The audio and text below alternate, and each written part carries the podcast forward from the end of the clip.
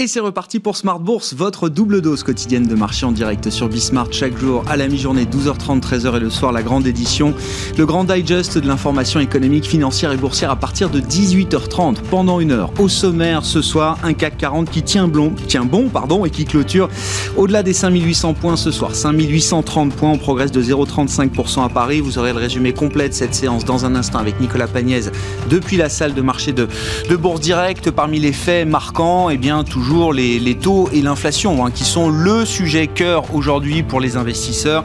Des taux longs, euh, notamment aux États-Unis, qui ont repris le chemin de la hausse avec un 10 ans qui flirte avec les 1,50. Et puis il faut noter également l'envolée des prix du pétrole. Alors c'est la hausse continue des matières premières depuis plusieurs mois maintenant, mais une journée particulièrement dynamique pour les cours du pétrole, malgré une envolée des stocks hebdomadaires aux, États-Unis qui s'explique peut-être par les, perturbations qui euh, ont, ont eu lieu au Texas ces dernières semaine avec la, tempête de neige, le blackout qui a perturbé les activités économiques et les activités pétrolières euh, au Texas. Mais le marché retient que l'OPEP se réunit demain avec ses partenaires dont la Russie et les rumeurs de marché nous indiquent que l'OPEP plus pourrait décider de prolonger les euh, réductions de production qui sont en place aujourd'hui. Le marché en prend acte et donc les cours du pétrole s'envolent de 2,5-3% cet après-midi. Sur le front de la macro, on notera des chiffres d'emploi pour le secteur privé un peu faibles peut-être aux États-Unis par rapport aux attentes en tout cas, mais là aussi, le mois de février était un peu perturbé. On avait des réouvertures partielles dans des États importants comme la Californie ou l'État de New York, et puis euh, euh, les perturbations au Texas, bien sûr, qui euh, compliquent un petit peu la lecture de ces créations d'emplois. Néanmoins, positive, 117 hein, 000 créations d'emplois dans le secteur privé en février aux États-Unis. Pour le chiffre global, le rapport mensuel sur l'emploi attendu ce vendredi, les économistes estiment que les créations d'emplois pourraient remonter à près de 180 000 après un chiffre qui tournait autour de 50 000 pour le mois de janvier. Et puis on continuera de parler des taux dans le quart d'heure thématique de Smart Bourse à partir de 19h15 en fin d'émission.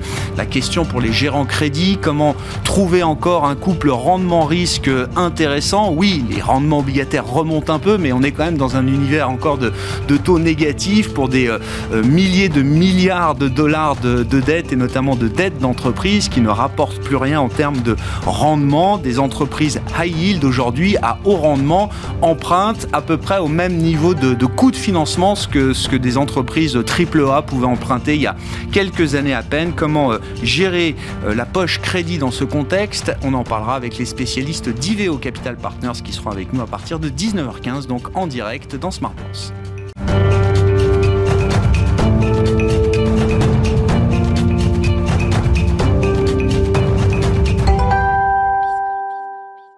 Une séance positive à nouveau pour le CAC ce soir. Les infos clés du jour après la clôture en Europe, c'est avec Nicolas Pagnès depuis la salle de marché de euh, Bourse Direct.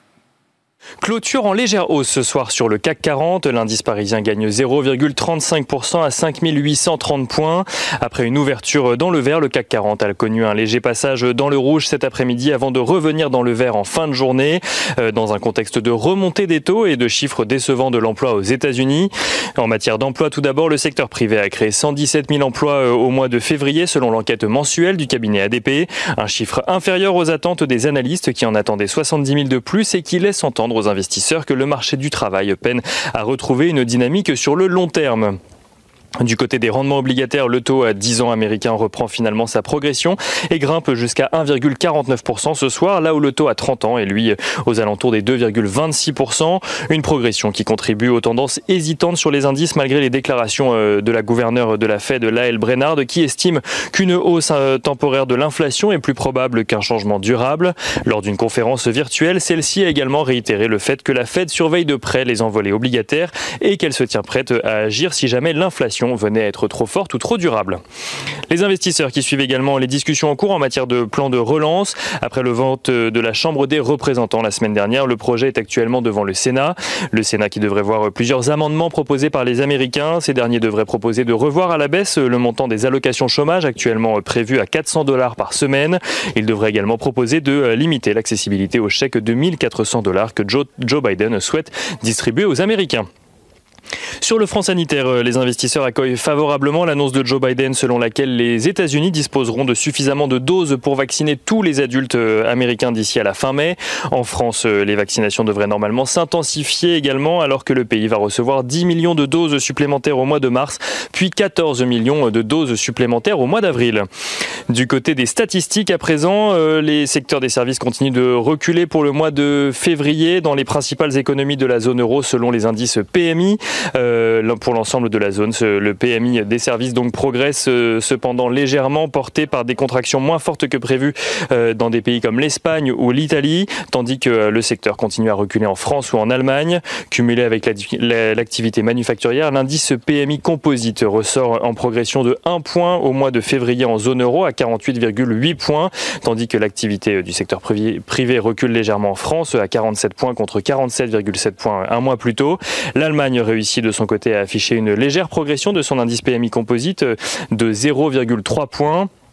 Aux États-Unis, on scrute plutôt l'indice ISM qui euh, fait état d'une tendance similaire dans les services. L'indice ISM des services ressort à 55,3 points au mois de février contre 58,7 attendu. Un indice ISM qui était attendu stable donc et qui euh, déçoit euh, les investisseurs. Et retour à Paris du côté des valeurs, on scrute Stellantis. Stellantis issu de la fusion entre Peugeot et Fiat Chrysler qui annonce viser une marge opérationnelle ajustée entre 5,5 et 7,5% pour 2021. Une projection dans l'hypothèse, euh, évidemment, il n'y aurait pas de nouveaux confinements euh, liés au coronavirus. Dans le détail, Peugeot et Fiat Chrysler dépassent leurs objectifs euh, malgré une année en net recul. Le bénéfice opérationnel de Peugeot recule d'un peu plus de 40%, tandis que celui de Fiat Chrysler recule, lui, d'un peu moins de 60%. Stellantis se félicite cependant de la solidité financière de la structure et versera cette année un dividende de 32 centimes d'euros par action. Cela n'empêche pas le nouveau géant de l'automobile euh, voir sa progression en bourse retomber ce soir après avoir gagné plus de 3% aujourd'hui. La valeur euh, perd finalement 0,22% euh, ce soir. Et on finit avec l'agenda de la journée de demain. Demain, les investisseurs prendront connaissance des inscriptions hebdomadaires au chômage aux États-Unis, mais aussi des ventes au détail en zone euro. Côté entreprise, les investisseurs pourront suivre les évolutions de Vivendi après la publication de ses résultats ce soir, tandis que demain, le groupe Bolloré, Albioma ou encore Mani publieront euh, également leurs résultats annuels. Nicolas Pagnès qui nous accompagne tout au long de la journée en fil rouge sur Bismart depuis la salle de marché de Bourse Direct.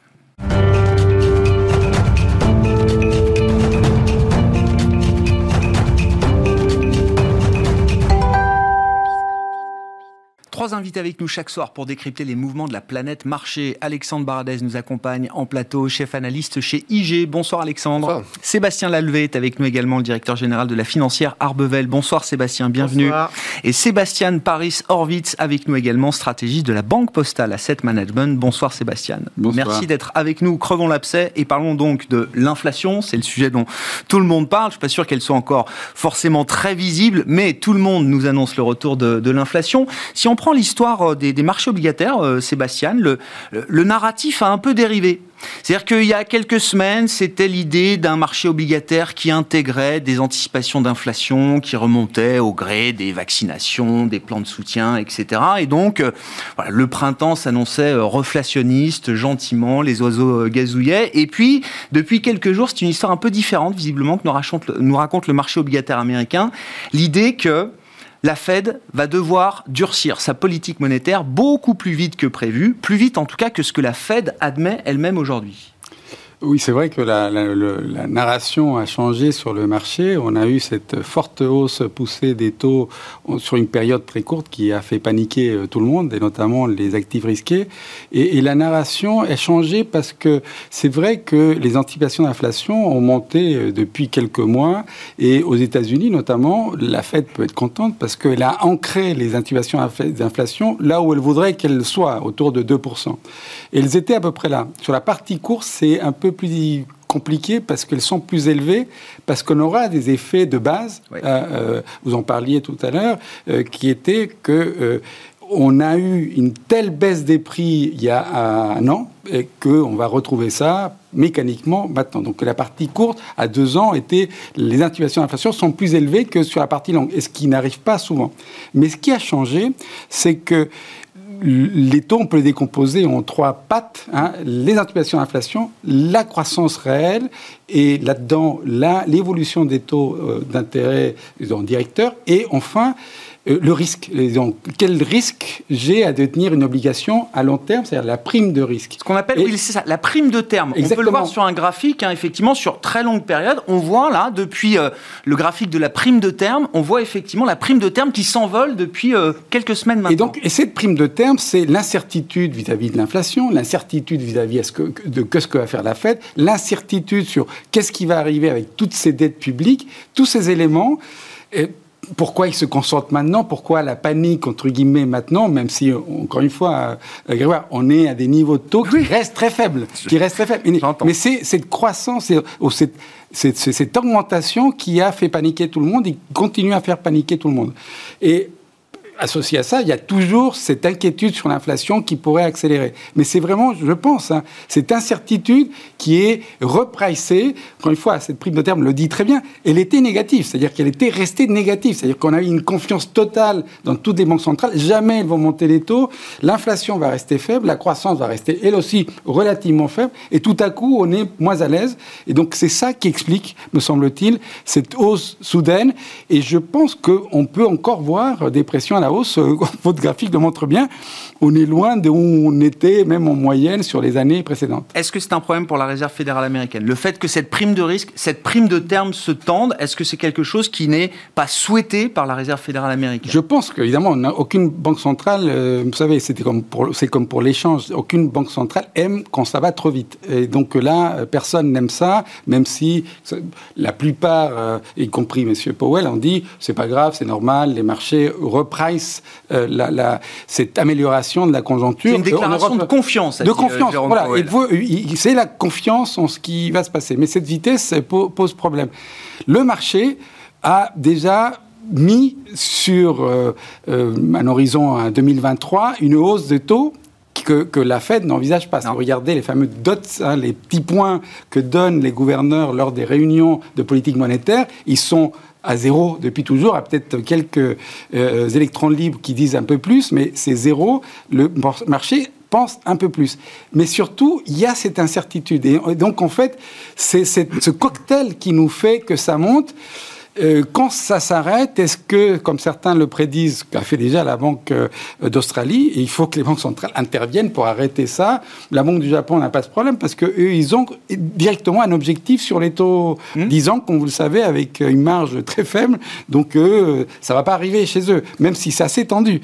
Mais euh, chez nous, pour l'instant, on n'est pas là à contrôler, on ne veut pas contrôler la courbe des taux, mais est-ce que ça, on va arriver là parce que... Est-ce que le statu quo sera suffisant Est-ce que le statu quo dans la position, le réglage de la politique monétaire sera suffisant ou est-ce qu'il faudra une communication beaucoup plus agressive Ça va être la question des prochains jours là. Ben, votre question montre bien l'incertitude que euh, aujourd'hui règne sur le marché. Bon, Alexandre, c'est vrai que depuis une semaine, dix jours, euh, bon, le, la dynamique de marché est un peu différente. Alors, quand on regarde les indices, on a l'impression qu'il se passe pas grand-chose. Le CAC est au-delà au des 5008. Mmh. Alors, il faut regarder peut-être sur les indices américains, mais c'est vrai que le Nasdaq, typiquement, euh, les grandes valeurs technologiques, les, les GAFAM, mmh qui ne baissaient pas jusqu'à présent se mettent à baisser maintenant. Oui, c'est une réaction assez saine finalement. C'est-à-dire qu'on avait ces gros performeurs depuis le début de la crise, qui étaient les valeurs de croissance, dans un environnement de taux hyper faible, négatif, taux réel négatif, donc l'effet TINAC s'exprimait à fond sur ces valeurs-là. On a depuis le début de l'année finalement une rotation qui s'opère, qui s'est quand même accélérée ces derniers jours, mais qui était déjà en place depuis le début de l'année. En year to date, vous regardez les gros, gros performeurs sur l'Eurostock 600 par exemple, euh, ressources de base, euh, les bancaires, même tourisme loisir fait partie des plus gros performeurs dans le secteur, ce qui est euh, totalement incroyable dans la phase actuelle, mais c'était déjà du coup le, signe que le marché anticipait la phase de reprise. Et c'est aussi pour ça que les small caps, autant accéléré en l'espace de quelques mois à présence de vaccins, élections américaines ou autres, c'était déjà anticipation de cette phase de reprise. Donc on est comme ça un marché qui, opère une petite rotation, ça, me paraît parfaitement sain. Et j'ai envie de dire, je serais même surpris, enfin j'aurais été surpris que les banquiers centraux euh, ne, ne, dire, coupe tout de suite le feu parce que que les marchés actions prennent 25 ou 30% en 4 mois, ça pose pas de souci. Mmh.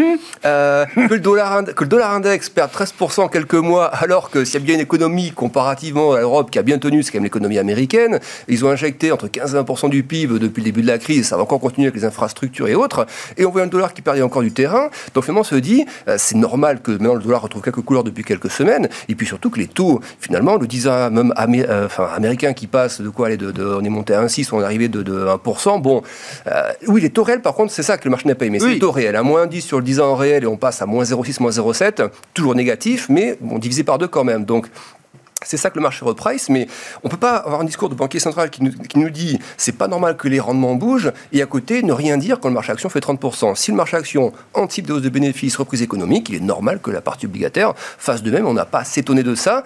Euh, après, effectivement, c'est la question de la, graduation, à quelle vitesse on monte. Quoi. Et tous les banquiers centraux en Europe aux États-Unis qu'on a entendu, c'est euh, on fait comme passer un message. Panetta hier, il allait euh, assez costaud. BCE. Mais Schnabel la semaine dernière était plus équilibré. C'est on a des instruments qu'il faut on utilisera s'il y a besoin, mais si c'est une hausse graduelle, euh, ça nous va. Voilà, donc c'est vraiment la vitesse de, remontée des taux qu'il faut surveiller, mais par contre, il y a quand même le sentiment qu'il y a des bottoms sur les taux. On a déjà parlé il y a quelques temps, le bottom sur le 10 ans américain est là, le bottom sur le 10 ans allemand il est là. Après, c'est quelle est la largeur du bottom? Voilà, c'est plus ça. Est-ce qu'on reste dans ce bottom euh, un peu latéral et avant de repartir quand vraiment tout ira beaucoup mieux, ou est-ce qu'on a des accélérations non désirées euh, et qui là effectivement devront être ajustées par les banques centrales? Oui, parce que ce qu'il faut dire aussi d'un mot, c'est que la, remontée des rendements, ça part des États-Unis. Mm. mais on voit que le mouvement se diffuse à l'europe. Hein. c'est ce qu'il faut aussi rappeler. Euh, oui, bizarrement, voilà, il, il, est passé de moins 0,5, moins 0,6, il a monté à moins 0,2, il retourne un petit peu. Donc c'est, c'est pas des, ça paraît pas beaucoup comme ça. C'est que les conditions financières, si on parle des conditions financières, elles, elles étaient sur des niveaux historiquement faibles il y a encore quelques mois. Et même si on remonte devant 30 points de base sur les 10 ans,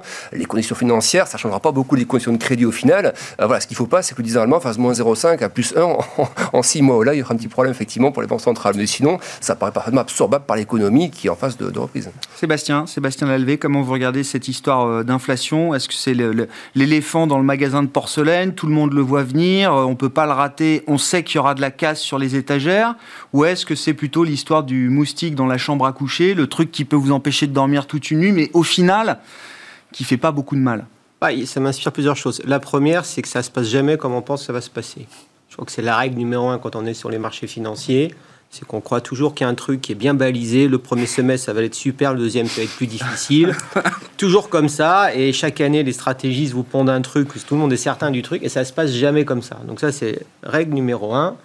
Voilà, il y a toujours un truc qui fait que euh, le train il déraille. Donc ça, c'est la première chose. Donc quand on a un peu d'expérience, on sait que quand il y a un consensus, il euh, faut faire attention. Premier point. Deuxième point, euh, l'intérêt des graphes à long terme comme ceux que vous montrez, mm. euh, c'est que ça permet de relativiser les choses. Le problème qu'on a aujourd'hui, c'est que les marchés relativisent rien du tout. Par définition, quand on est euh, comme nous intervenant sur les marchés financiers, il faut être complètement schizophrène. C'est-à-dire qu'on doit avoir un côté intello qui fait qu'on réfléchit, qu'on met tout en perspective. Il faut aussi avoir un côté animal qui fait que le graphe à long terme, il est cool. Effectivement, quand on regarde les taux à distance, à long terme, là, on est sur des taux, des taux historiquement faibles. Et le changement, c'est un notch par rapport à la réalité, donc on s'en fout. Mais en fait, non.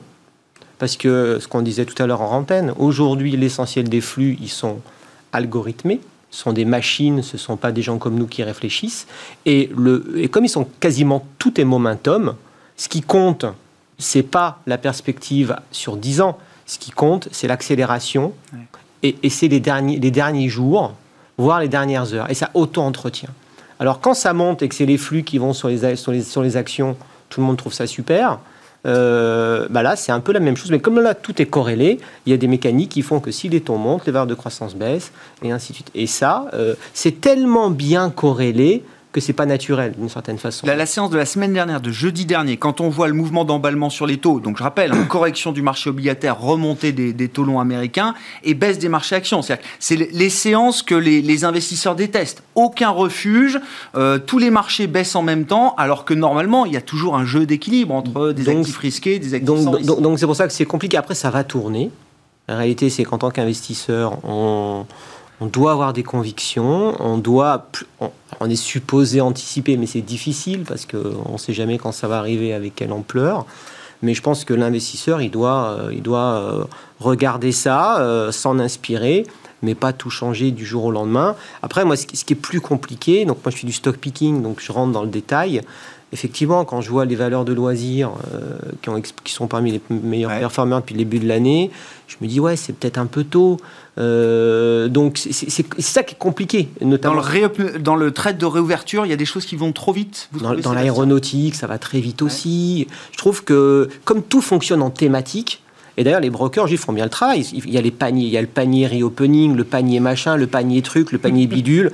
et, c'est que des paniers maintenant. Tu, fais ton marché, tu as des paniers. Et les trackers, c'est un peu ça. Tu fais ton panier, ton machin, ton truc. Tu, c'est comme si tout le monde en est en thématique. La vraie vie, c'est pas des thématiques. Hein. Ça en fait partie. Mais à l'intérieur, il y a des différences fondamentales euh, entre les sociétés. Et aujourd'hui, la perf, elle est difficile de faire. la distinction entre telle boîte et telle boîte du même secteur, ça, c'est sur le long terme qu'on le voit. Dans les périodes actuelles, le stock picker, a plus de mal parce que c'est les thématiques qui fonctionnent plus que le bon management ou le mauvais management ou, ou même un moment, il y a des moments où c'est les mauvaises boîtes qui montent le plus parce qu'on est sur une thématique mauvaise boîte. C'est euh, intéressant ce que vous dites, Sébastien, parce que moi, alors ça, fait quelques années que j'observe les marchés et chaque début d'année, effectivement, euh, beaucoup viennent nous dire c'est l'année du stock picking. Enfin, les stock pickers viennent nous dire c'est l'année du, du, stock picking. Et, et, pour une fois, cette année, j'ai l'impression qu'ils ont quand même des arguments euh, valables. Bah, C'est-à-dire qu'il y a quand même des écarts intrasectoriels qui se forment. Les, les, grands exemples que j'ai en tête, c'est Kering et LVMH. C'est pas les mêmes histoires, c'est pas les mêmes histoires boursières aujourd'hui. Atos, Capgemini, c'est à renversé. Euh, on pourra peut-être en parler, mais euh, Danone, Nestlé, c'est pareil. Il y a quand même des histoires de dispersion au sein d'un même secteur qui deviennent très fortes là. Bah, le stock picking, vous prêchez un converti. Oui, non, mais est-ce que c'est un facteur qui permet de générer de la surperformance bah, aujourd'hui là dans ce contexte le, de Le stock picking, il est vraiment sa quintessence dans les small caps et que les small caps, ça surperforme 8 années sur 10. Hein. Mm.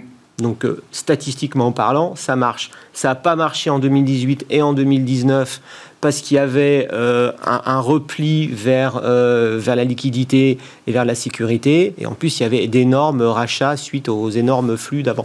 Donc, il y a eu deux années euh, très difficiles pour le stock picking. 2020 a été une très bonne année. Moi, je pense que ça va continuer dans, dans, la reprise. Mais par contre, il y a des périodes.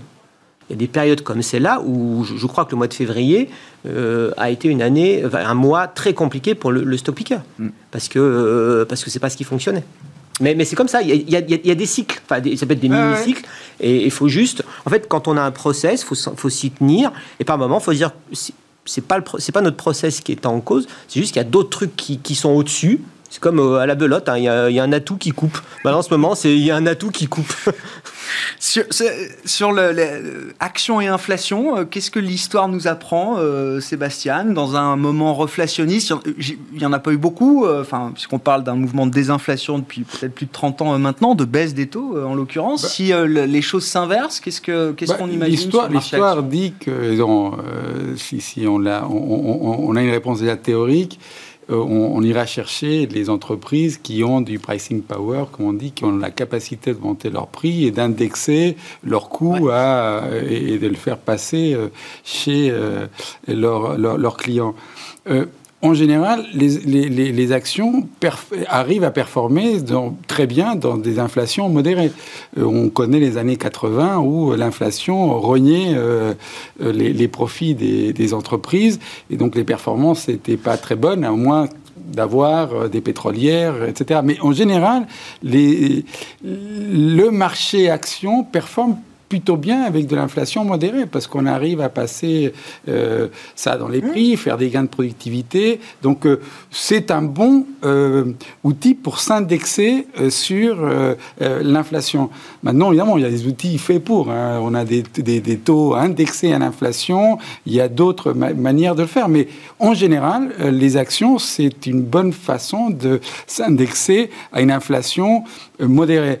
Une accélération de l'inflation, c'est un peu ce que disait Sébastien. Là, il faut faire du stock picking. Il y a des boîtes qui, s'ils s'accélèrent trop, si leur coût s'accélère trop, c'est compliqué. Donc, euh, c'est aux stock pickers de savoir où aller chercher de la valeur parce que certaines vont souffrir. Mais en général, prenons le marché ensemble dans son ensemble, il, arrive à, surtout si ça s'accompagne avec de la mmh, croissance. Mmh, mmh. Et donc après, c'est d'où vient cette croissance? Quels sont les secteurs qui vont, bien faire? Est-ce que le marché va trop vite, par exemple, euh, sur euh, euh, le loisir, etc., parce que ça va s'ouvrir? Il y a en fait, il y a, y a de la mode, et il y a ce pari qui, est quand même très présent.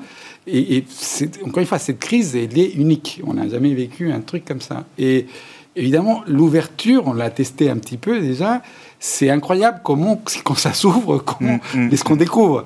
Et, et il n'empêche que moi, je fais plus confiance au stock picker pour aller chercher des vraies idées de croissance pérennes, euh, solides, que le petit coup. Euh, je pense que euh, nous, en tous les cas, c'est ce qu'on essaye de faire. Même si on le joue à, travers des fonds, c'est vraiment aller chercher cette valeur, cette qualité dans la performance. C'est pas faire des coups, parce que ça, c'est la ruine de l'investisseur. Ce qui est, intéressant sur la question des prix, Sébastien, on l'a vu, je crois, encore à travers l'ISM Service, on regarde la composante des prix payés qui, qui explose à la hausse. Il y a des coûts de, de production, des coûts de matières premières qui augmentent très fortement pour euh, les entreprises de services euh, et les autres, mais on retrouve pas ces hausses de prix pour l'instant dans le, prix final. Donc, en tous les cas, pour l'instant, on le voit pas, mais il y a des retards, etc. Mais encore une fois, la, la, caractéristique de la crise, c'est qu'à un moment donné, euh, ça a été vraiment une crise cardiaque pour l'économie mondiale. Et les entreprises ont dû tout arrêter, les chaînes de production ont été arrêtées. Évidemment, il y a des choses qui, qui sont plus faciles à ouvrir. Vous ouvrez votre magasin, vous avez des biens à vendre, ça va. Ouvrir une mine, c'est un peu plus long. Donc évidemment, il y a des goulots d'étranglement et il y a des effets prix très forts, surtout qu'il y a un pays qui a ouvert avant les autres et qui est très gourmand en matières premières, mmh. c'est la Chine. Ça a boosté euh, ses prix, mais tout a réouvert avec des chaînes de production qui marchaient mal. Complète. Si vous prenez le trafic, rien que le trafic du fret, le prix du fret venant de Chine et allant en Europe ou aux US, ça a explosé. Ça a explosé simplement parce que tout à coup, tout le monde voulait la même chose Bien au sûr. même moment. Et donc, euh, mais c'est pas durable. On voit bien, ça va pas durer. Euh, ça y est, les usines vont tourner. Mais euh, encore une fois, peut-être le stock picker peut voir des endroits où ça va aller mieux et plus vite euh, et des gens vont en bénéficier. Mais mais c'est pas quelque chose de durable. Donc c'est un phénomène de court terme et qui va jouer sur l'inflation. Certains vont passer ces prix auprès du consommateur, mais encore une fois, bien s'il y a reprise, en Europe notamment, on a un taux de chômage très élevé. Avant qu'on le résorbe, ça va prendre du temps aux US, avec ces plans de relance incroyables qu'on voit, peut-être ça ira plus vite, on aura plus de tension, ça sera plus problématique pour certaines entreprises de, de s'adapter à, à, à, à, des pressions de demande très fortes. Mais bon, c'est un peu de la science-fiction, on n'est pas encore là. Mais le marché, et c'est pour ça qu'il est parti vite en besogne sur des trucs qui, c'est sûr, vont redémarrer. Tout le monde voudra partir en vacances si jamais ah, on rouvre. Donc, euh, est-ce que c'est trop vite euh, possible hein? Je crois que les restaurants en Italie, qui sont ouverts jusqu'à 18h euh, aujourd'hui, ont, ont, battu des records de, de réservation pour la Saint-Valentin. voilà, c'est des chiffres qui n'avaient jamais été vus, euh, effectivement, dans les, ouais. les, les, périodes précédentes. Sur, sur euh, vos réactions, vos commentaires, Alexandre, et puis sur le thème inflation, il y a quand même un play qui marche bien dans le marché, c'est celui des matières premières. On parle du pétrole aujourd'hui qui prend 3%. Là. Oui, alors effectivement, c'est des mécanismes qui sont assez sains aussi, parce que si on regarde finalement ce qui se passe sur les marchés actions, cette façon un peu plus volatile depuis quelques jours, ça a aussi un effet sur les anticipations d'inflation. C'est-à-dire ces mêmes anticipations d'inflation qui ont généré cette vague de stress et de, de, de rebond des taux, eh bien quand le marché est volatile, et ça on va déjà observé à l'époque de la crise, de la volatilité ou autre, bien finalement quand le stress revient sur les marchés, ces mêmes anticipations d'inflation repartent un peu à la baisse, du coup ça va, peut avoir aussi un effet un peu autorisateur pour les taux derrière, euh, et puis il y a effectivement la question du goulot d'étranglement qui va, se, qui va se libérer à un moment donné, et ça que les matières premières, regardez des indices synthétiques, Bloomberg Commodity Index ou autres, qui, qui font une ligne droite mars jusqu'à février, euh, je pense que même sur le pétrole autre, on commence à arriver à ce niveau, même techniquement, sont, on a tout effacé sur le pétrole en fait, on a effacé ah bah. l'intégralité de la baisse, donc ça va amener consolider un petit peu le cuivre, il a fait x2 en quelques mois aussi, c'est des choses qui peuvent pas aller au même rythme encore pendant 3 ou 6 mois, donc ça va forcément consolider un petit peu, donc pour les taux, ça va les obliger aussi à ça va rendre service aussi aux banques centrales parce que c'est évidemment ce qu'on aura du marché qui va nous dire que ça va peut-être pas si vite que ça. Et donc les banques centrales n'ont peut-être pas besoin d'être agressives dans leur communication ou trop agressives pour, envoyer un message au marché. Donc ça, ça devrait un petit peu se normaliser par, soi-même. Et je pense que c'est une bonne chose pour, la, pour les marchés européens j'ai l'impression qu'il y a des marchés qui sont finalement bien orientés en ce moment où on trouve bien placés pour bénéficier de tout ça à la fois de la reprise plus lente qu'aux États-Unis de la Chine mais justement avec des, des, taux qui restent encore assez faibles des conditions financières euh, accommodantes ou autres c'est les marchés typiquement européens la composition des indices fait que il y, a tout. Il y a de des banques qui bénéficient de cet environnement-là. Vous avez le tourisme loisir qui en bénéficie. Ça a été un peu vide, donc ça peut un peu consolider. On peut avoir un CAC qui repasse un peu latéral quelque temps, un DAX aussi. Mais les, risques correctifs larges semblent écartés, alors que sur les indices tech US par exemple, qui, ont cartonné pendant des mois, c'est sûr que les taux, ça va grincer dans quelques temps encore. Et je pense pas que ça part tout de suite. Donc, euh, il, me semble que les indices européens sont mieux placés par rapport à ça en termes de valorisation, en termes de composition.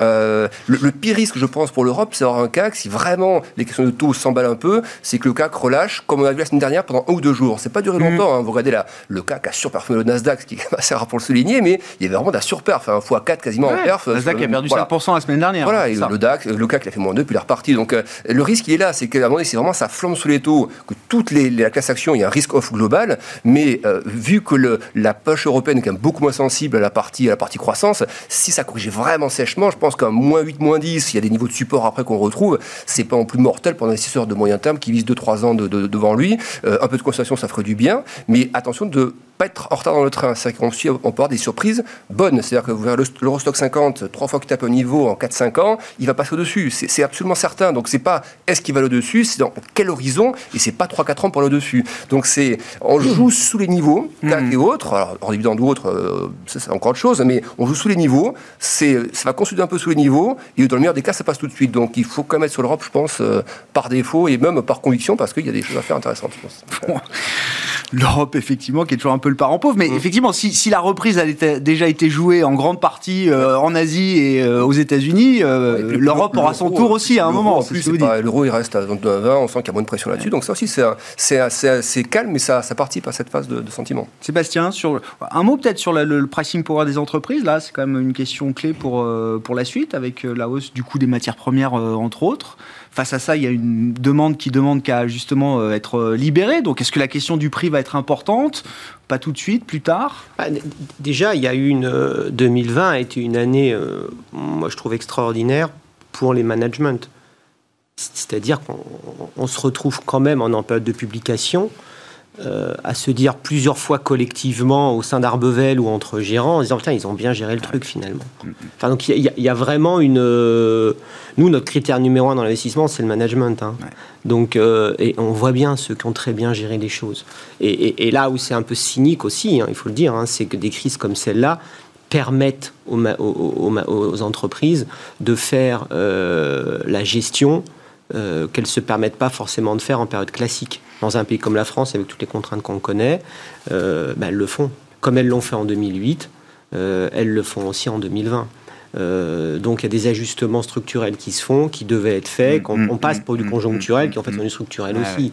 Ça, c'est un, ça, c'est un, ah un, vrai sujet aussi. Mais c'est intéressant, Sébastien. ça, ça, a validé chez vous, par exemple, l'image, la perception que vous aviez des managements fort, euh, en tout cas euh, euh, d'excellence. Est-ce que vous avez eu des surprises en vous disant tiens ce management que je pensais excellent finalement dans cette crise il n'a pas été peut-être à la hauteur comparé à d'autres? C'est tout le temps le cas. Vous prenez une boîte comme Téléperformance qui est au CAC 40 maintenant, regardez ce qu'ils ont fait en 2020. Ils ont fait de la croissance. Ils ont mis des centaines de milliers de personnes en télétravail. C'est juste ahurissant quand on y réfléchit. De toute façon, c'est tout le temps la même chose. Hein. C'est vrai pour, pour une PME, pour une boîte du CAC et même pour un pays. Hein. Quand c'est bien géré, c'est bien géré. Bah tiens, justement, puisque vous m'amenez au niveau du pays, Sébastien. Non, mais attendez, ça m'intéresse. Euh, à quand notre... Il n'y a pas les mêmes contraintes quand on gère une boîte, quand on gère un, un, gouvernement, après il y a une, il y a une administration, et entre les deux, il peut y avoir de la friture. Je sais bien, mais je prends quand même la perche que vous m'avez tendue. Euh, quand est-ce qu'on aura notre Freedom Day euh, en France et en zone euro? Tout le monde est en train de fixer là son Freedom Day. Donc, le UK, c'est 21 juin et sans doute probablement avant si tout se passe bien. Le Texas, c'est le 10 mars. On verra pour les autres États américains, mais en tout cas aux États-Unis, fin mai, tous les adultes auront droit à un vaccin. C'est ce mmh. que Joe Biden dit euh, hier soir. deux mois en avance sur le calendrier initialement prévu. Mmh. Euh, Merkel se réunit avec les patrons de Lender, je crois, aujourd'hui. On verra ce qu'il en ressort. Euh, pour le reste, on n'a pas beaucoup de visibilité. Non, et puis bah, on voit, que le problème c'est qu'on a un pays qui, subit les, les, contraintes du corporatisme j'entends dire qu'un pharmacien ne peut pas vacciner, qu'un médecin euh, de campagne au départ ne pouvait pas vacciner, que tout devait être centralisé, ainsi de suite, c'est catastrophique. Et une, une des énormes différences qu'il y a eu entre. Vous n'êtes le- pas dans l'anecdotique là, Sébastien Non, non, pas du tout. vraiment. Ah, Mais carrément. Non, non, non, mais je sais, on peut Mais- cumuler mais- des témoignages ah, non, mais- ici et là. mais- Non, non, non, non, mais c'est carrément pas anecdotique. De toute façon, à la fin, euh, les chiffres sont là. hein. Ouais, ouais. Comme, en, comme, en, comme en mars dernier, euh, on- les Allemands ont, acheté, ont laissé Siemens euh, acheter, leur- acheter des masques. Mm. Parce que parce que c'est leur métier d'aller acheter en, dans les, en, en Chine et ainsi de suite. Nous, on a voulu centraliser ça. Et, et- et une- une crise comme celle-là, elle montre bien de toute façon où est-ce qu'il y a des blocages. Et qu'est-ce qui fonctionne, qu'est-ce qui ne fonctionne pas? Euh, C'est tout le paradoxe, là on sort un peu du sujet, mais euh, pour moi, l'année 2020 a été l'année qui montrait que malheureusement, le privé a gagné, euh, définitivement gagné la course par rapport au public. Et, on est dans, dans- et pourtant, on n'a jamais eu autant besoin du public et du et d'un d'un service public fort et d'une force publique forte. Et pourtant, euh, c'est le privé. Regardez toutes les initiatives, privées, les Moderna, tout ça, c'est le privé. C'est pas, malheureusement pas l'Institut Pasteur qui a sorti un, vaccin, on le sait bien. C'est quelque chose de privé, financé, euh, créé par un Français euh, qui a quitté Biomérieux pour, pour redevenir PDG lui-même du jour au lendemain. Après, il y a eu des milliards qui ont été dépensés, mais c'est l'initiative privée Sauf que qui a vous fait savez ça. bien que, le- le- je vous fais le narratif rapidement, mais euh, il y a des élections l'an prochain, mais le narratif c'est que ce privé sera redevable, quoi qu'il en soit, du public, parce que le public, le gouvernement, a mis tout ce qu'il fallait sur la table, justement, pour euh, protéger tout le monde, euh, garantir, Ah, je sais bien. euh, mettre au chômage partiel, etc. Je sais bien, mais sauf qu'il y a des initiatives, il faut les laisser faire. Laisser faire, laisser passer, hein, c'est vieux. hein.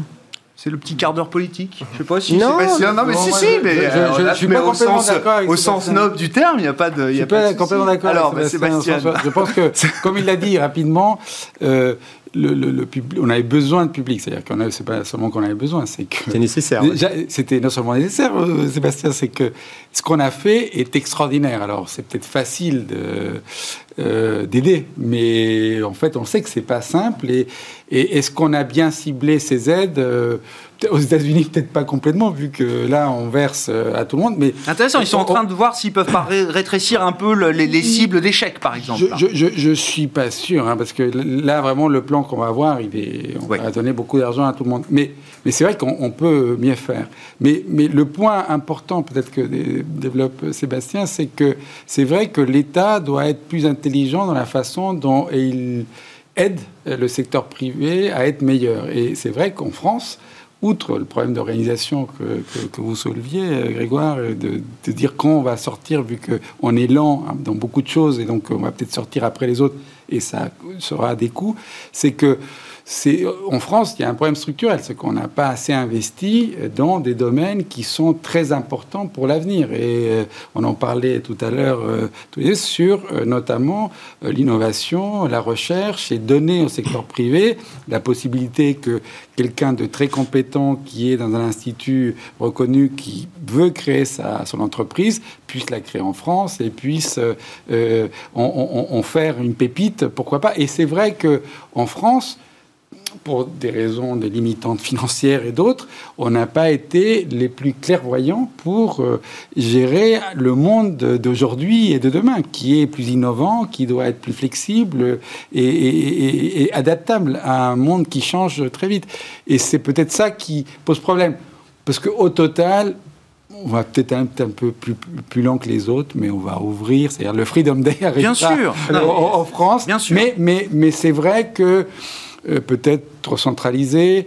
l- C'est vrai qu'on, c'est dommage, c'est dommage. Il y a des choses, des initiatives privées. On a l'impression qu'on retient des gens qui pourraient faire plus. Soit on n'a pas de vaccin, donc euh, ça, Non, mais c'est- un problème. Mais bon, Tout à l'heure, vous disiez que c'était pas anecdotique. Enfin, je crois que nous, on vaccine à 200 000 par jour. Les, les Anglais, c'est à 500 000. Donc, euh, 300 000 par Mmh, jour, c'est pas anecdotique. hein. Euh, et je crois que c'est le monsieur vaccin français qui disait que c'était pas une histoire de logistique. Moi, je crois que Non, il y a une c'est pénurie ouais, c'est Au-delà de la pénurie, c'est uniquement une histoire de logistique. Je crois qu'à un moment, qui sait qui fait de la logistique? C'est les militaires. Mario Draghi a mis un militaire, chef des C'est- vaccins. C'est les militaires, c'est les industriels. Ouais. C'est juste ça, c'est qu'à un moment, on doit mettre pour un truc spécifique quelqu'un dont c'est le métier. Point barre. Pour, pour, pour- Alexandre. disait Sébastien, c'est vrai que le- là où le public va demander au privé de, de faire sa part d'effort à un moment donné, ce sera quand après ce sera bien là, mais ça va se passer par la fiscalité. Non pas pour compenser l'intégralité de ce qui a été dépensé, mais on voit déjà qu'au Royaume-Uni, ça prend un petit peu la forme. On a eu le ministre des Finances aujourd'hui qui a indiqué que les impôts augmentent en 3, donc c'est l'horizon de sortie de crise euh, normal, on va dire, un peu plus moyen terme. Aux États-Unis, on voit que ça en prend le chemin également. L'âge d'or, Trump, on baisse les impôts, on fait des rachats d'actions à tout va, on rapatrie le cash offshore, etc., des taux euh, absolument géniaux, ça s'est terminé aussi. Euh, le Trésor américain a d'ailleurs supprimé un article qui empêche la, taxation des multinationales ou autres, donc on sent que ça va converger entre les États-Unis et l'Europe sur une base commune pour taxer les, grosses, les gros groupes tech ou autres. Mhm. Donc c'est, ça ne veut pas dire que ça bridera quoi que ce soit, mais le, privé va devoir quand même une partie et ce sera probablement les plus grands groupes qui devront y, contribuer, mais le timing va être important pour ne Grégoire, par Qu'est-ce qu'on aurait bien à taxer en France qu'on n'a pas encore taxé Parce que ce, qu'on disait, dans l'autre sens, ce qu'on disait au départ, hein, on parlait des taux. Euh, parce que là, ça nous coûte 15 milliards par mois ou je sais pas quoi. Euh, on s'en fout tant qu'on emprunte euh, à 10 ans à taux négatif. Là, ça va plus être le cas. Donc, ça va commencer à coûter de l'argent. Donc, l'histoire, elle va plus être la même. C'est-à-dire qu'on a eu cette période bénie où s'endetter, c'était s'enrichir. Ouais, enfin, quand je, on s'endettait à 0,5 ou 1% sur 10 ans français. Ouais, mais enfin, tu, tu, Oui, oui. Non, mais tant, tant, que l'inflation et la croissance, même faible, ou l'inflation faible, et les supérieurs aux taux euh, nominaux, ça va, ça coûte pas très cher. Mais, mais, mais le sujet, c'est euh, au total comment bien dépenser. Et c'est vrai que nous, sur certains sujets, on n'a pas bien dépensé. Aujourd'hui, on a moins été bon, alors qu'on était supposé être bon, à s'organiser pour traiter cette pandémie et la logistique associée. Ben, c'est vrai qu'on n'a pas été les premiers de la classe, même si. Euh, mais on va s'ouvrir. Et donc, nous, et les marchés, en fait, l'erreur française, si jamais il y en a une, euh, c'est pas le sujet sur les marchés. Les marchés visent cette mm. ouverture. Ça peut le devenir hein, pour certains secteurs, mais on va rouvrir peut-être un peu plus tard, euh, mais on va rouvrir. Et, ce moment est, pas simple. Je pense qu'il va pas être simple à parce que c'est, on l'a déjà vécu euh, cet été, l'été dernier, oui. l'été dernier, mais en fait, c'était encore là. Et, on a vu qu'on a été assez vite rattrapé. Et, là, c'est pour de bon parce que le vaccin sera ah, là, même si on, est trop lent. on est trop lent ici, on est trop lent on pourrait aller plus vite et ça donnerait encore plus d'élan partout. Bon, on verra. on peut toujours rattraper un peu de retard en chemin. Euh, oui, mais c'est prévu, hein, de toute façon. C'est prévu. Hein, donc il y avait un retard à l'image qui était prévu et ça se compensera derrière. Donc il ne faut pas, on dramatise pas. Non, non, non, On dit qu'on va passer à 2 millions par semaine de vaccination. Hein. donc euh, dès qu'on aura les vaccins au mois de mars, euh, ça va commencer ce mois-ci et ça sera très positif. Danone un petit mot sur Danone, Sébastien Lalvé, quand même. Est-ce que, enfin, je sais pas, quels enseignements à ce stade de, voilà, du bras de fer entre Emmanuel Faber, euh, quelques fonds euh, activistes? Moi, je trouve que les, trucs, les fonds activistes, faut arrêter les bêtises. Hein. Enfin, la réalité des faits, c'est que euh, un actionnaire, il a le poids de ses actions. Oui. Donc à partir du moment où un activiste, un actionnaire, soit activiste ou pas activiste, s'il a 1%, 2% du capital, il a 1 ou 2% du capital. Donc je pense qu'il est peut-être plus vocal que les autres, mais à la fin, l'activisme, c'est un super bon prétexte. Ah, mais il n'y avait aucune connotation ah, négative. Non, non, non, non, non, non, non, je sais, je, sais, non, non, mais c'est oui. Après, c'est pas les fonds vautours là. Non. non, mais de toute façon, ça, on, leur donne l'importance euh, qu'on veut bien leur la donner. La participation qu'ils ont au capital. Donc, tout ça, ça me fait toujours marrer euh, quand on parle d'activistes et ainsi de suite. Tout ça, c'est une bonne foutaise. Euh, bah, après, ils bah sont plus vocaux. Bon. Ils sont vocaux, mais après, euh, les gens qui, qui, gesticulent, ils gesticulent, hein, mais ils ne sont pas plus efficaces, sauf qu'ils gesticulent, mais on en parle. Et alors, est-ce qu'il faut en parler? Bah oui, après, le problème, c'est qu'il euh, se pose la vraie question de qu'est-ce que c'est qu'un PDG D'ailleurs, est-ce qu'on doit séparer président et directeur général? C'est un mmh. sujet, c'est vrai que pour les anglo-saxons, c'est une EPSI. Nous, en France, c'est pas encore euh, passé totalement d'âme. On y arrive. Après, on est dans cette vague depuis 18 mois, 2 ans, de l'ESG, hmm. du vert, hmm. de tous ces sujets qui est devenu totalement euh, mainstream et dire quel, du mal de ces thématiques-là euh, devient impossible. Est-ce que critiquer Danone, c'est forcément dire du mal de l'ESG Est-ce que c'est forcément ah, s'attaquer au statut d'entreprise à mission? Ou est-ce que c'est bah, euh, viser des, problèmes structurels chez Danone qui, depuis dix ans, sous-performent son secteur? Le problème, c'est que c'était le problème d'Emmanuel Faber. À partir du moment où il s'est érigé un peu en emblème parce que c'est une boîte du CAC, oui. parce qu'il l'a instrumentalisé lui-même hein, euh, via ses discours euh, qui ont été relayés et ainsi de suite. Il est devenu un peu le symbole de quelque chose. Donc intouchable. Bah, la preuve ou non. C'est soit intouchable, soit euh, au premier prétexte, euh, t'es viré. Hmm. Pa- pa- Parce qu'à la fin, c'est ces administrateurs qui font le choix. hein. Mhm. Donc euh, je pense que... Et puis une entreprise à mission, c'est sympathique. Mais le vrai sujet, c'est quand on est président ou directeur général d'une société, on a des actionnaires, qu'on est Danone, qu'on est comparé à Nestlé, à partir du moment où on sous-performe, il y a des critères financiers, des critères extra-financiers, mais l'extra-financier est super important, mais il ne faut pas que les financiers soient totalement à la rue non plus. Hmm. Donc, euh, donc je pense que c'était, à partir du moment où Danone sous-performait structurellement, au-delà de, de tout le reste, euh, le patron, il est, euh, il est à risque. pression, de toute ouais. façon, il est sous pression. Donc c'est une, on en fait toute une affaire, mais c'est un patron qui sous-performait. Bon. Et puisque vous êtes tellement attaché au management, euh, la, fonction de, PDG unifié, est-ce que c'est, euh, qu'il y a du positif ou est-ce que là aussi c'est quelque chose qui appartient au passé euh, désormais et qui va se généraliser j'ai des histoires de PME extraordinaires euh, qui auraient des notes euh, Gaïa, Gaïa qui seraient toutes mauvaises, sur la gouvernance parce que la gouvernance, elle est totalement Donc il y a une question d'échelle alors, de taille d'entreprise. Oui, bien sûr, et bien entendu. Mais, euh, mais parce que c'est parce que là, on parle d'un groupe mondial et je pense qu'il faut. euh, J'ai regardé un peu ce que reprochaient euh, les Ouais, fonds activistes. Ils sûr. disaient que le, le telle personne à l'intérieur du management n'avait pas d'expérience et ainsi de suite. Bah oui. Donc, euh, Le problème il est au niveau de la direction générale, mais aussi au, au niveau du conseil, de ce que je comprends moi. exactement. Ouais. Donc, de toute façon, c'est pas à partir du moment où vous sous-performez, vous êtes à risque. Après, les raisons de la sous-performance, il y en- a 50, hein, mais vous êtes exposé. Hmm. Bon, je sais pas s'il y a un petit commentaire sur euh, Danone ou le, le SG, c'est un thème. Alors, non, mais si, sur le, le- il nous reste une minute. Ce qui est, ce qui est intéressant, c'est que dans les, les grandes thématiques, tout ce qui est green aujourd'hui, ça, là aussi, Pour ça, nous, c'est ça, très ça important. un peu. Pour Alors, nous, c'est très important. Pour, oui, euh, mais ça, ça- non, pour nous, c'est très important. Et, et- et- et moi, je suis d'accord avec euh, Sébastien. C'est-à-dire que euh, quand on se, on, on- on- on se- on s'attaque aux, aux problèmes ESG, euh, le climat, la gouvernance, euh, nous, on- on s'occupe d'autres types de piliers importants pour nous, mais et ce qui est important, c'est la matérialité euh, pour une entreprise. En quoi cette entreprise, et donc de associer ça aux performances financières, en quoi le fait de ne pas aller dans le bon sens sur ces critères ESG peut peser sur les résultats de l'entreprise. Donc, euh, euh, adapter ça, c'est une très bonne idée parce que c'est vrai que c'est plus compliqué.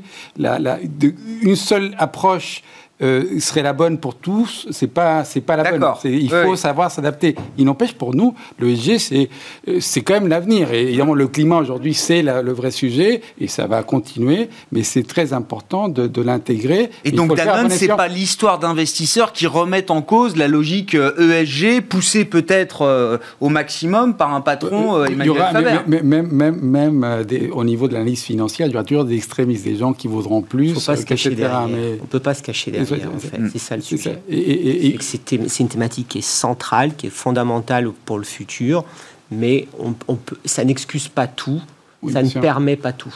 Ouais. Il y, a- y aura toujours des gens qui vont exagérer, qui vont essayer d'aller trop loin et ils vont finir par détruire de la valeur. C'est quand même, il faut préserver la valeur de l'entreprise et, et il faut savoir euh, s'arrêter au bon moment pour que l'entreprise puisse prospérer quand même. On suivra le dossier Danone avec une journée investisseur très attendue le 25 mars. On s'arrête là pour ce soir. Merci à vous trois, messieurs. Sébastien Paris Horvitz, la Banque Postale Asset Management, Sébastien Lalvé, Financière Arbevel et Alexandre Baradez, IG, étaient les invités de Planète Marché ce soir dans Smart Bourse.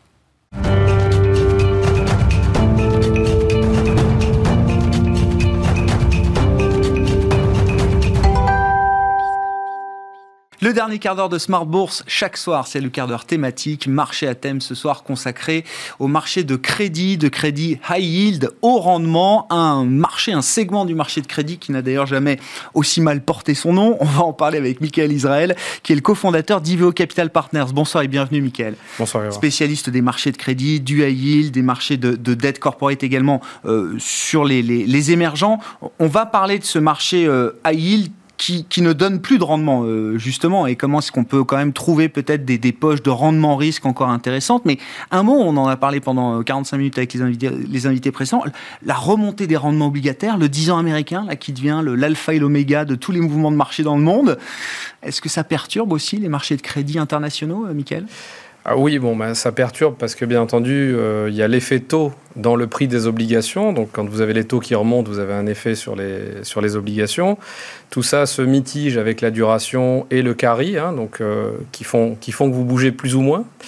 Mais je crois que pour nous, sur l'émergent, la question qu'on s'est posée, c'est plus d'essayer de faire une analogie avec 2013. Oui. Parce que c'était l'époque euh, du tapering mm. et ça avait fait mal euh, sur les émergents, en equity, en obligue, etc. Enfin, les prix avaient vraiment baissé. Et euh, ben, on a l'impression, en tout cas, qu'on est du côté des fondamentaux dans une situation presque opposée. Euh, quelques points. Euh, on a d'abord, euh, d'abord le discours de la Fed. Enfin, c'est pas le, même process aujourd'hui. C'est-à-dire qu'à l'époque, c'était vraiment la Fed qui était en train d'initier ce mouvement de hausse des taux. Aujourd'hui, c'est plutôt un repricing de l'inflation long terme, les marchés qui bougent, mais la, mais la Fed qui reste avec un discours accommodant. Mm. Donc on n'est pas tout à fait sur la même dynamique. Après, il y a un sujet dont je vous ai parlé plusieurs fois, c'est sur les émergents, il y a l'épouvantail habituel du, des devises externes. Mm. Est-ce que les économies sont endettées en devises externes? Et donc, en général, c'est le, c'est le maillon qui fait qu'on a très peur sur les émergents mhm. parce que les taux remontent aux US. Donc, euh, généralement, ça fait augmenter le dollar. Généralement, ça rend le remboursement de la dette des économies endettées en dollars plus difficile. Bon, toute cette dynamique, elle ne nous paraît pas du tout aujourd'hui euh, un problème. je vous l'ai dit plusieurs fois, mais vraiment, les, les économies émergentes se sont dé, euh, je, dirais. Voilà, dédollarisé encore, en tout cas en, partie sur leur dette euh, de manière significative. Ça ne veut pas dire qu'il n'y a pas des endroits où. Euh, et puis surtout, le plus intéressant, c'est les, les balances courantes. en 2013, on était vraiment dans une situation où on était en déficit des balances courantes. Donc, c'est-à-dire qu'il y avait vraiment besoin de dollars à ce moment-là. Et d'un coup, on est rentré dans le tapering. Aujourd'hui, c'est l'opposé. On a des balances courantes dans les émergents qui sont très positives.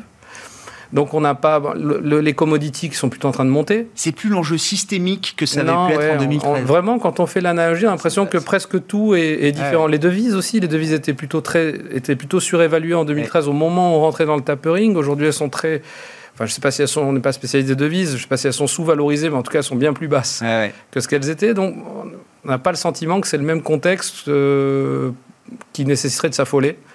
Euh, non, non, mais très intéressant. Ça n'est pas 2013. On ne revit pas pour l'instant 2013 euh, avec ces mouvements de, de repentification, de remontée des rendements euh, obligataires.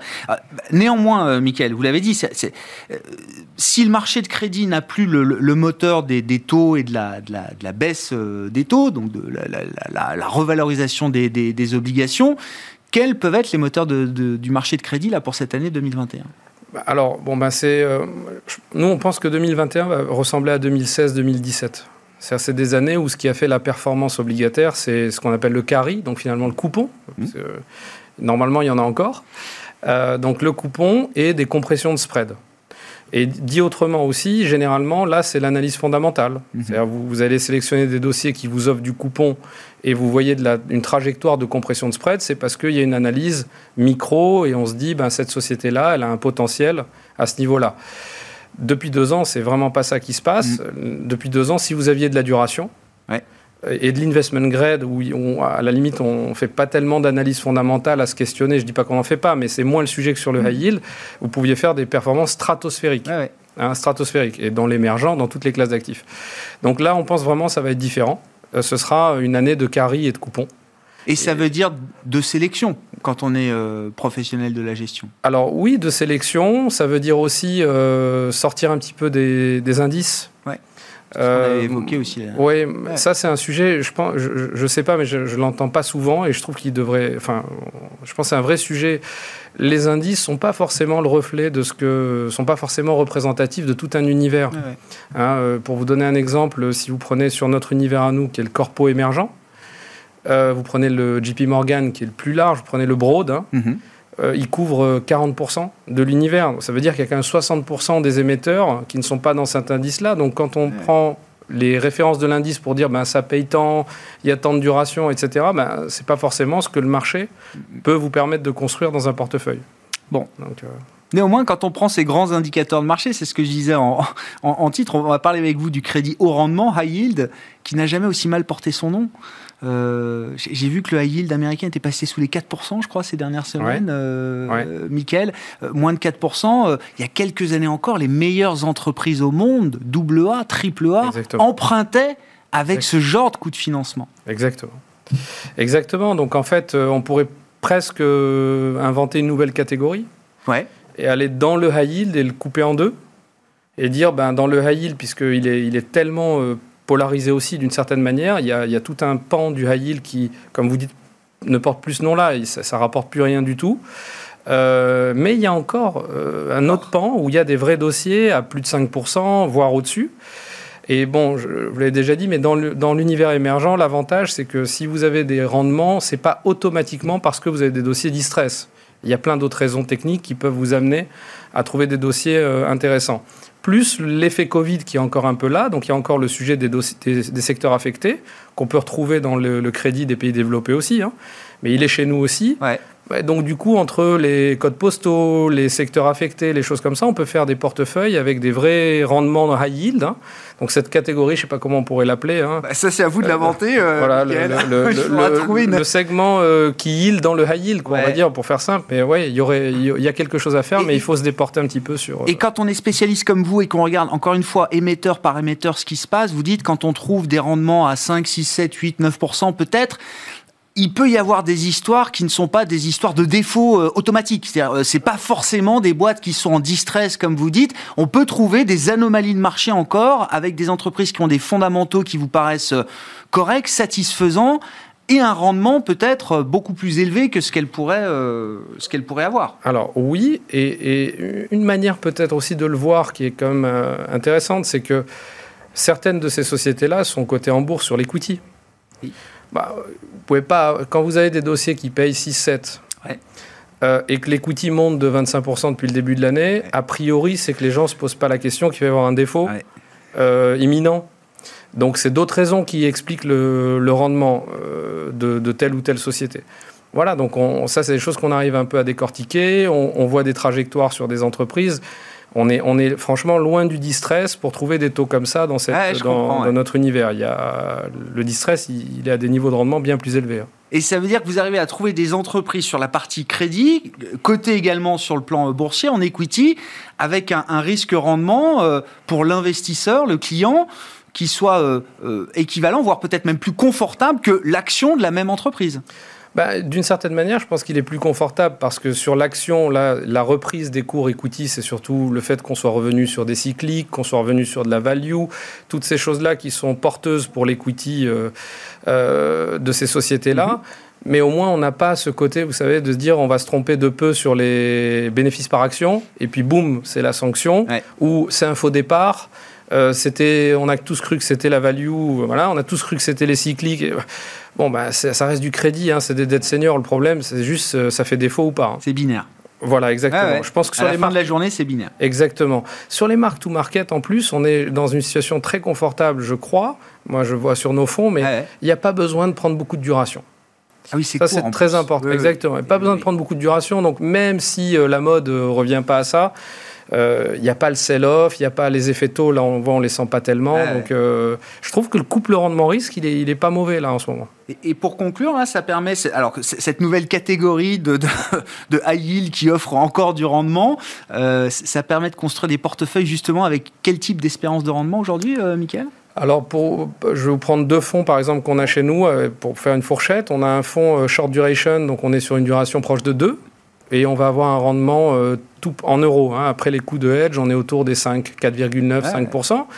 Donc, quand même, pour du. Voilà, bon, c'est high yield, hein, euh, on est double B- à peu près sur des notations internationales. Et si vous êtes prêt à abaisser un peu plus la notation du portefeuille on, et la, monter un peu la duration, mais pas tant que ça, on est à 3,2 on a du 8% à peu près en euros. Donc euh, non, il y a des dossiers, l'univers est large.